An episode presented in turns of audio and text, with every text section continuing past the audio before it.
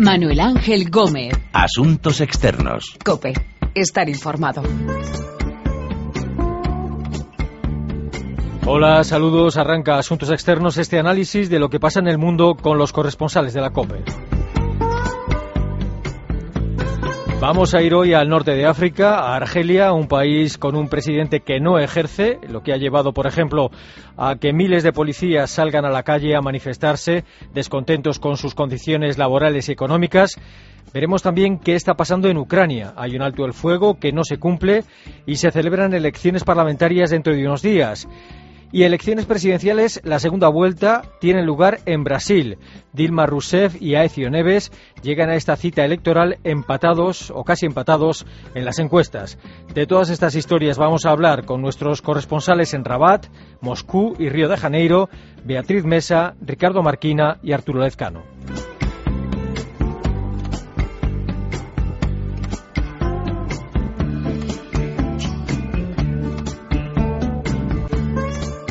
Primero, Argelia. بسم الله الرحمن الرحيم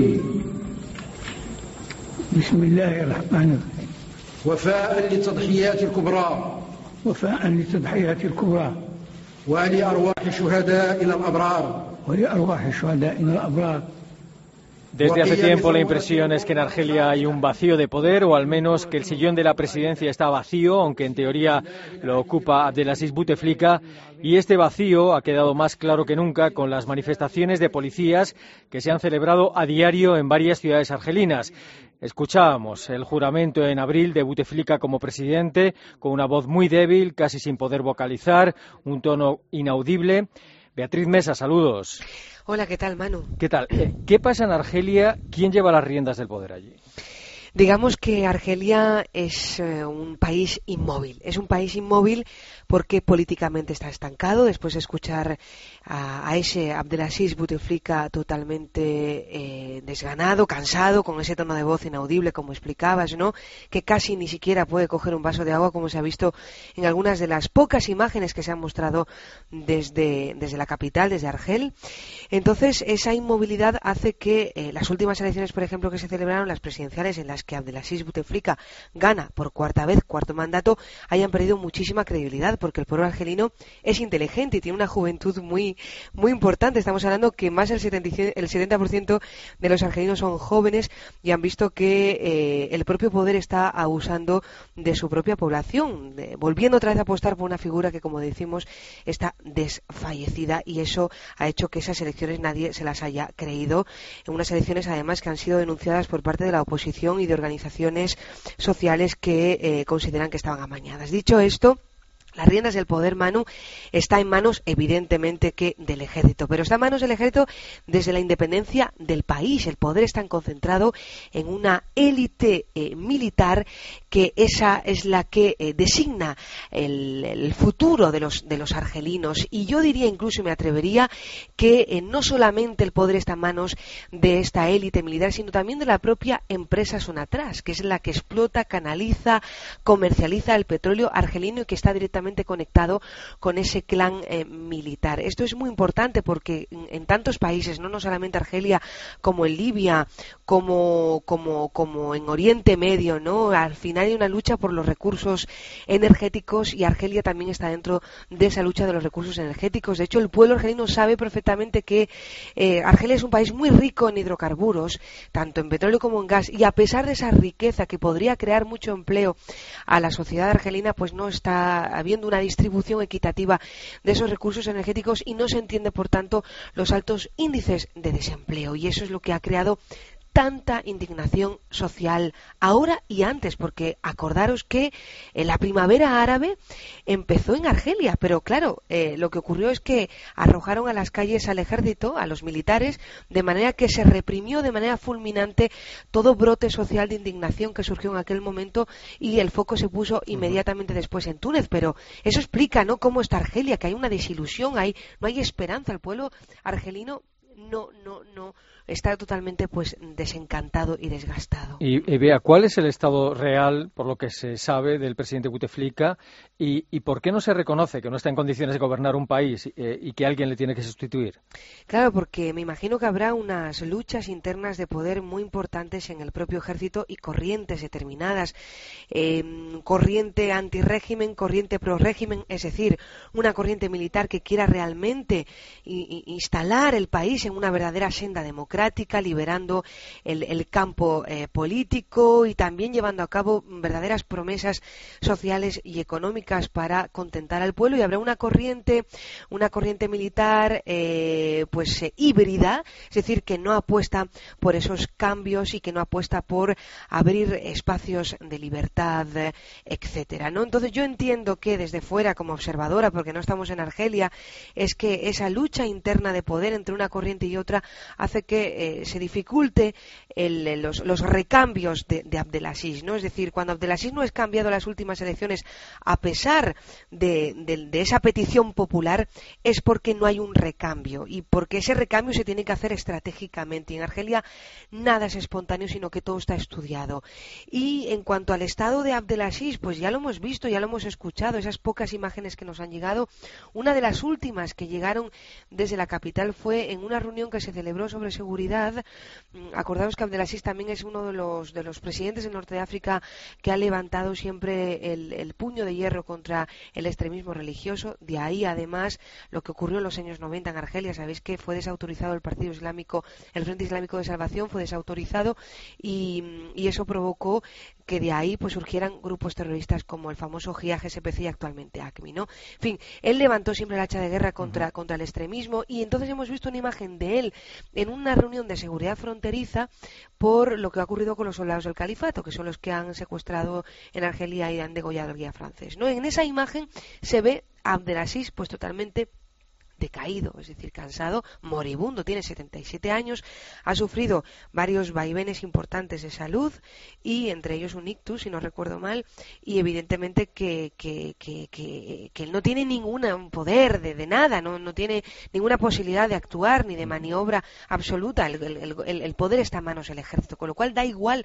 cómo se encuentre incluso Abdelaziz, porque el que, el que llegue a, al poder en el futuro, pues igualmente tampoco tendrá un, un gran margen de maniobra porque esa maniobra residirá una vez más en la élite militar que es la que va a colocar a su hombre de confianza, que es lo que todos estamos esperando. Ese hombre de confianza, Manu, puede ser el actual primer ministro del Malek Sala, ¿eh? a quien ya señalan como, como favorito. Eh, eh, los policías argelinos han aprovechado este vacío de poder, o al menos en la presidencia, para salir a la calle a manifestarse. ¿Para pedir qué? Pues, en primer lugar, los agentes de la policía están cobrando unos sueldos bajísimos desde la independencia de Argelia, alrededor de los 350 euros, con lo cual uno de los reclamos de las demandas es que al menos se duplique el sueldo de eh, la policía. ¿De acuerdo? Otro aspecto importante también que forma parte de las 19 quejas que han presentado al actual primer ministro es la actitud del comportamiento de Abdelhani Hamel, que es el, general, el, jefe de todos estos agentes de la policía, y le acusan de aplicar en el cuerpo pues un régimen militarista, totalitario y represor. Eh, también quieren que eh, sustituyan a esta eh, persona.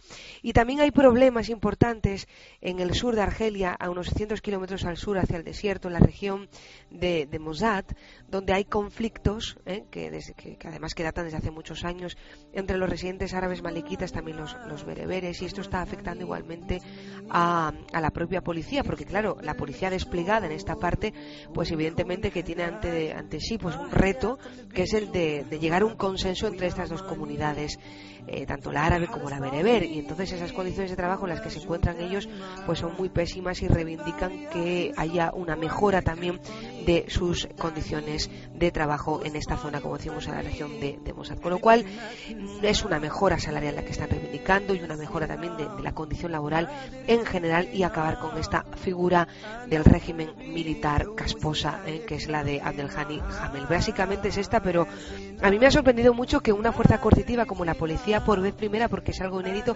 salga a la calle, ocupe las primeras, las principales avenidas de la capital para hacer este tipo de reivindicaciones yo he intentado preguntar cómo es posible a los intelectuales argentinos para que me expliquen realmente cómo se interpreta esto y me dicen que no es una, una manifestación o una protesta, Manu, contra el régimen militar, no.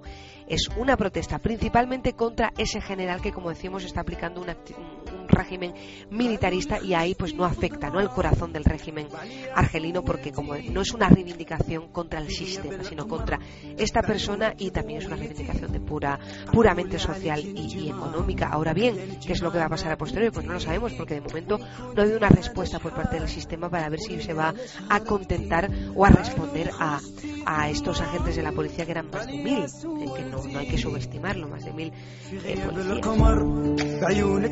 eh. بعيونك ضويتي قالوا لي عليك نجمة يا نجمة مع بنتي وين كنتي هذا شحال قولي لي علاش هربتي إيه سينا El vacío de poder en Argelia, en la presidencia de Argelia y en Ucrania se van a celebrar elecciones parlamentarias en medio de un alto el fuego que no se cumple. Мы договорились с э, украинскими партнерами э, по условиям возобновления м, поставок газа на Украину, м, хотя бы в зимний период. Э, Согласовали все параметры этой договоренности. Han muerto más de 300, 300 personas en los combates en el este de Ucrania desde que se declaró el alto el fuego. Entre tanto, Rusia y Ucrania negociando sobre el gas. Vladimir Putin decía que había llegado a un acuerdo con Poroshenko para la reanudación del suministro de gas ruso a Ucrania. Moscú, Ricardo Marquina, saludos. Hola, buenas. Hola, eh, primero esto último. ¿A, ¿A qué acuerdo han llegado o han llegado a un acuerdo Rusia y Ucrania en el asunto del gas o todavía no? Pues no han llegado a ningún acuerdo. En el último encuentro entre estos dos vecinos conflictivos se ha saldado con un estrepitoso fracaso, pese a que había, había esperanzas, ya que Moscú había cedido en rebajar el precio del gas de hasta 385 dólares por cada mil metros cúbicos. Ahora mismo Ucrania paga 100 dólares más por esa cantidad. La reunión se realizará el próximo día 29, ya con el frío de encima, un invierno que promete además ser muy gélido. En Moscú estamos ya en temperaturas entre 6 y menos 12 grados y esta temperatura llegará muy pronto a Ucrania, un país que está ahora mismo sin suministro de gas y que si esto continúa así, sin tener suministro de gas, podría verte, verse tentado a hacer, como ya ha hecho en otras ocasiones, a utilizar el gas que Rusia manda a los clientes europeos y con ello dejar a países, por ejemplo, como Bulgaria, muy expuestos al frío del invierno. Mm. Y Putin ha pedido que la Unión Europea pague la deuda de la factura de gas que tiene Ucrania con Rusia, ¿no? Bueno, no solo Putin, eh, Kiev también tiene esperanzas que Bruselas desembolse ni más ni menos que 1.600 millones de euros ya mismo para pagar sus deudas pendientes con Moscú, ya que adeuda más de 3.000 millones de euros Kiev a Moscú después de años de, impagos. Los, los gobiernos de Yanukovych, deuda que el Kremlin exige ahora finiquitar antes de retomar el suministro. Y a partir de ahora Moscú también quiere que se le pague por adelantado, no quiere bombear un solo metro cúbico de gas sin que esté pagado ya de antes. Y bueno, Kiev está prácticamente en bancarrota desde hace ya eh, bastante tiempo, casi casi tres años, y la situación guerra está pues acabando con el poco dinero que tenía, porque tienen que suministrar un, un ejército que está que está totalmente eh, patas arriba, por decirlo de alguna manera, con lo cual eh, Kiev mira con pues mira a, a, Bruselas buscando esa ayuda económica que quizás sea en forma de financiación. ¿Y qué pasa con el alto del fuego en el este de Ucrania? En teoría se mantiene oficialmente, pero en la práctica continúan los combates y sigue muriendo gente. Pues el alto fuego ha sido un, ha sido ficticio desde el comienzo. El, mismo día que se que se llegó al alto fuego yo estaba allí y bueno pues era la misma guerra de siempre. Los combates desde entonces se producen, eso sí, ahora con menor intensidad, pero se producen y han muerto, como ha dicho, centenares de civiles, más de 300, quizás 400 eh, según algunas fuentes. Y el barrio cercano al aeropuerto de Donetsk, que ha vivido una cruenta batalla estas últimas dos semanas, ha quedado reducido a ceniza por el fuego de artillería por ambas partes. Son miles ya las familias que en este, periodo de tregua han perdido sus casas y sus pertenencias. Y hay denuncias de violaciones de derechos humanos eh, por parte de ambos bandos. Uh. Pues sí, eh, Human Rights Watch ha denunciado esta semana que el ejército de Kiev está utilizando bombas de racimo en su lucha contra los separatistas, un arma prohibida porque genera enormes daños al ser usada en zonas civiles. También denunció varias veces que más partes utilizan misiles Grad, eh, cohetes Grad, perdón, que es un arma con, con nula y que no, no debe usarse nunca en zonas civiles y, ambas, ambos enemigos lo están haciendo. Esta, esta, misma organización también ha acusado esta semana a los separatistas de estar tiranizando a la población civil de las zonas que controla. Esto es, los prorrusos están obligando a los civiles a pues acatar sus normas políticas. Las partes, por supuesto, niegan tales acusaciones y acusan al correspondiente enemigo de todos los males de esta guerra, en la que cuesta distinguir ya entre buenos y malos. Hmm. Dentro de unos días se celebran elecciones parlamentarias en Ucrania. ¿Qué es lo que va a pasar? Parece que el favorito es el partido del presidente, Poroshenko, ¿no?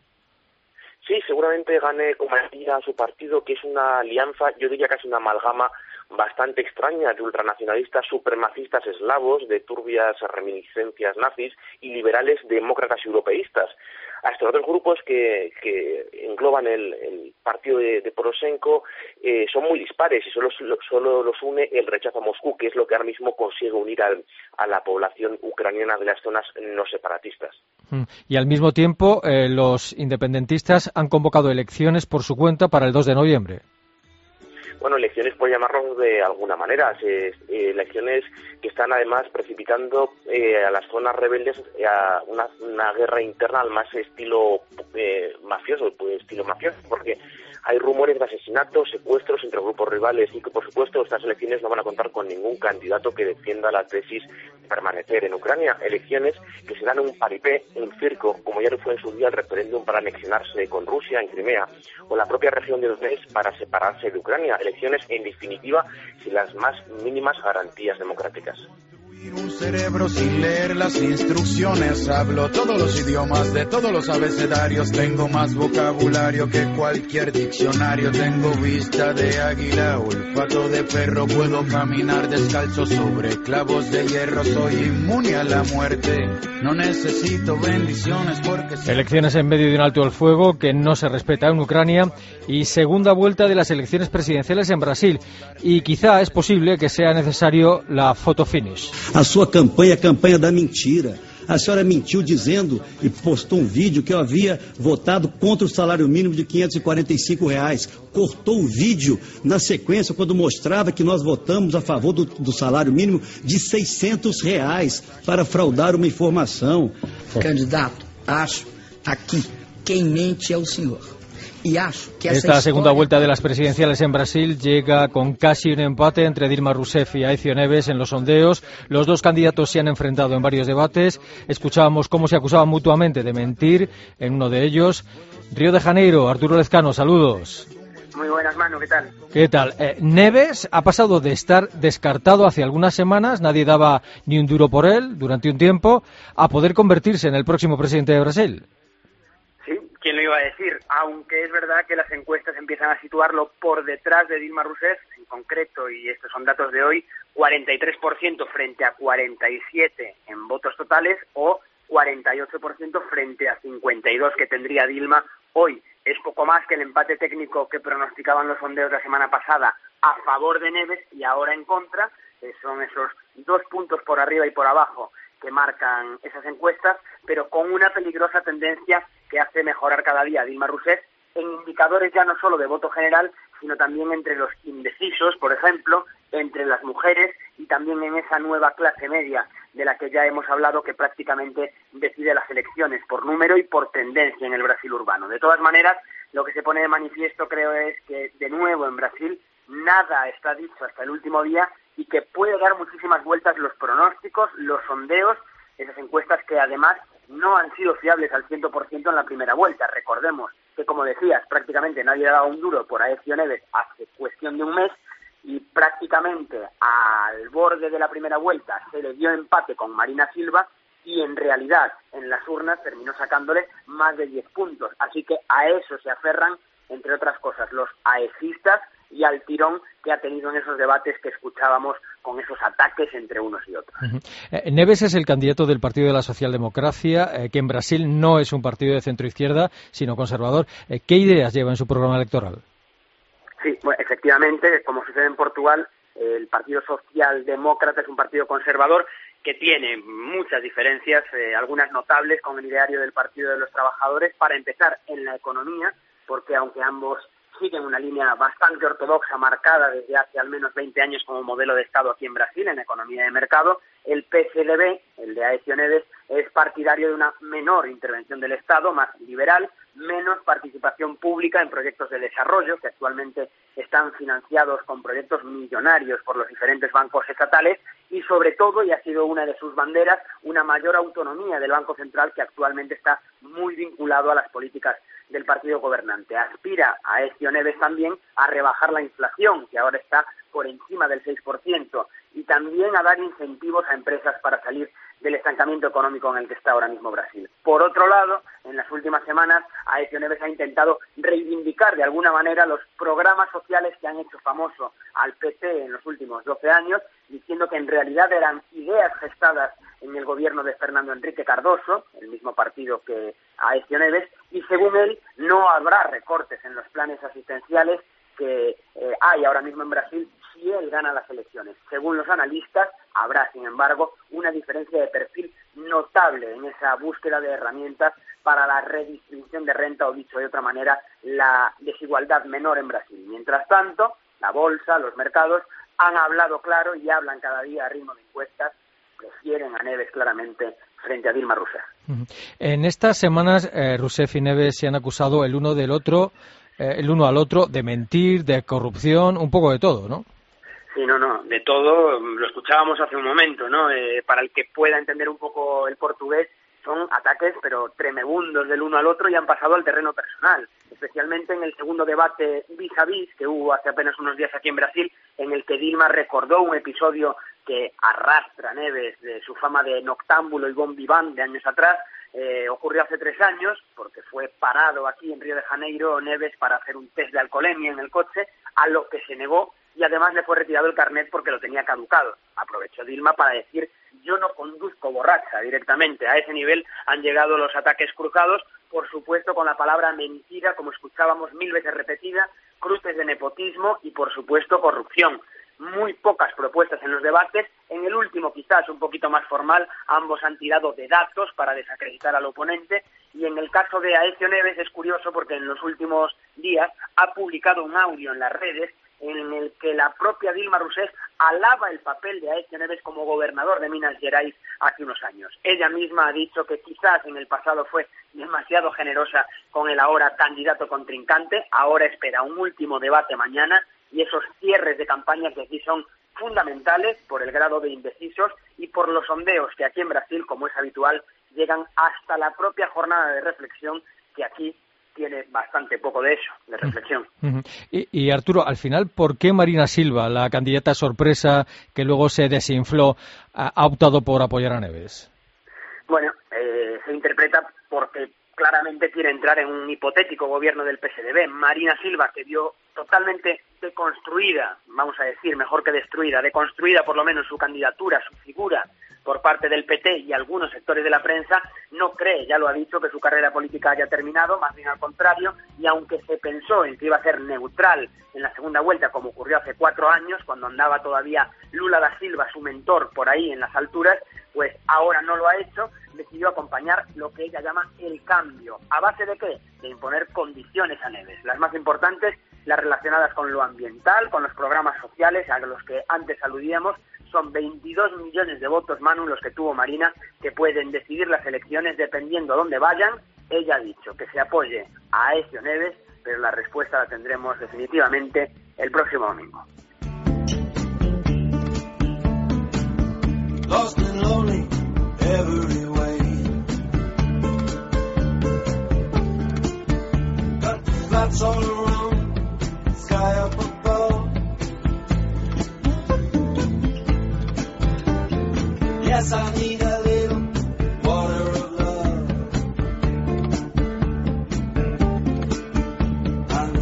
Segunda vuelta de las elecciones presidenciales en Brasil, quizá con foto finish, las elecciones parlamentarias en Ucrania en medio del alto el fuego no respetado y el vacío de poder en Argelia, en la presidencia de Argelia. Son las historias de esta edición de Asuntos Externos en la que hemos contado con nuestros corresponsales en Río de Janeiro, Moscú y Rabat. Recuerden que nuestra dirección de email es asuntosexternos.cope.es y que también estamos en Twitter, Asuntos Externos Todo Junto. La semana próxima volvemos aquí, en cope.es.